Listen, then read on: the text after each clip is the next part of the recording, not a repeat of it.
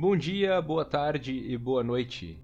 Estamos começando mais um episódio do podcast Delineando a Prosa, um programa dedicado aos apaixonados por literatura. O meu nome é Gabriel Moura e eu serei o seu host. E no capítulo de hoje falaremos sobre a história em quadrinhos Persépolis, da artista gráfica Mariane Satrapi. Mariane Satrap é o nome artístico de Mariane Ebiramis, nascida no Irã em 1969. Presenciou a queda do Shah Reza Pahlavi, o início do regime de Ayatollah Khomeini e os primeiros anos da guerra Irã-Iraque. Ainda adolescente, foi enviada para a Áustria, onde estudou durante o ensino médio. Retornou ao Irã após uma grave pneumonia e lá cursou comunicação visual. Em seguida, mudou-se para a França, onde vive até hoje. Mariana Satrap ficou conhecida como a primeira iraniana a escrever uma história em quadrinhos.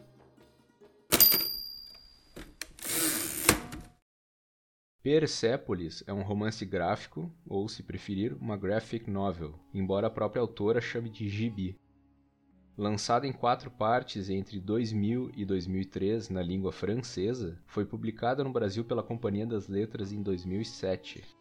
As quatro partes em que a obra é dividida relatam momentos diferentes da vida da autora. A primeira parte, quando ela é criança, obrigada a usar o véu, e com o início da guerra. A segunda parte, quando ela viaja para a Europa. A terceira parte, com o retorno ao Irã. E a quarta parte, que é a conclusão da história. Eu tenho aqui a versão completa, que foi publicada pela Companhia das Letras. Ela não está dividida em quatro partes, mas em vários capítulos curtos. A história da autora, a Mariana Satrap, é curiosa.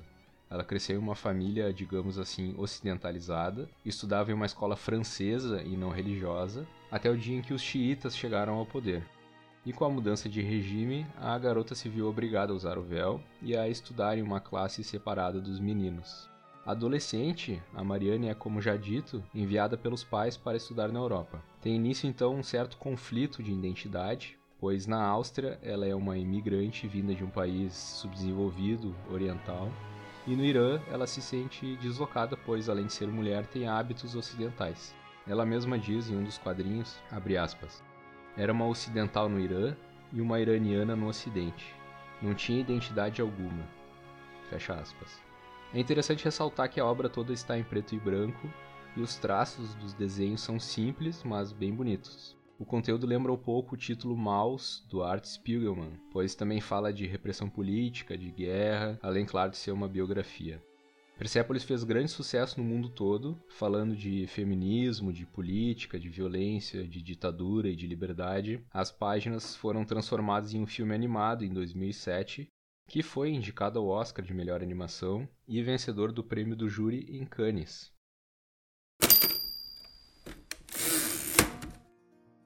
Como estamos falando de uma história em quadrinhos, fica um pouco difícil ler para você algum trecho. Eu deixarei então na página do blog um link para o trailer da animação, assim você pode ter uma ideia do visual da HQ. É claro que se você preferir, basta pesquisar Persepolis no YouTube, que vai encontrar vários materiais.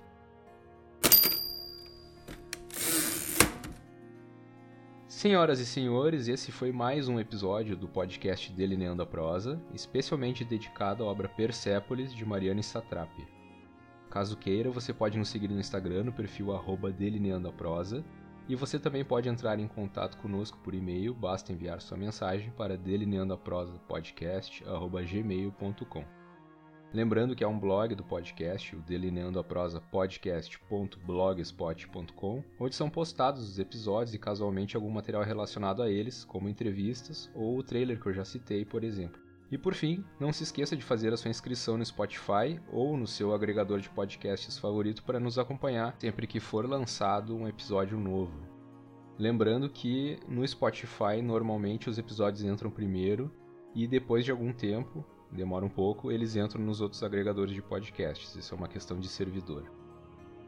Eu ressalto também que o Delineando a Prosa vai ao ar toda segunda-feira e que esse é um programa sem fins lucrativos, ou seja, ele é feito apenas pelo prazer de falar sobre literatura e para disseminar a cultura do livro. Assim, se você puder colaborar um pouco com a divulgação, nós ficaremos muito agradecidos. Enfim, tenha uma boa semana, com saúde e que sua vida seja longa e repleta de leituras. Até a próxima.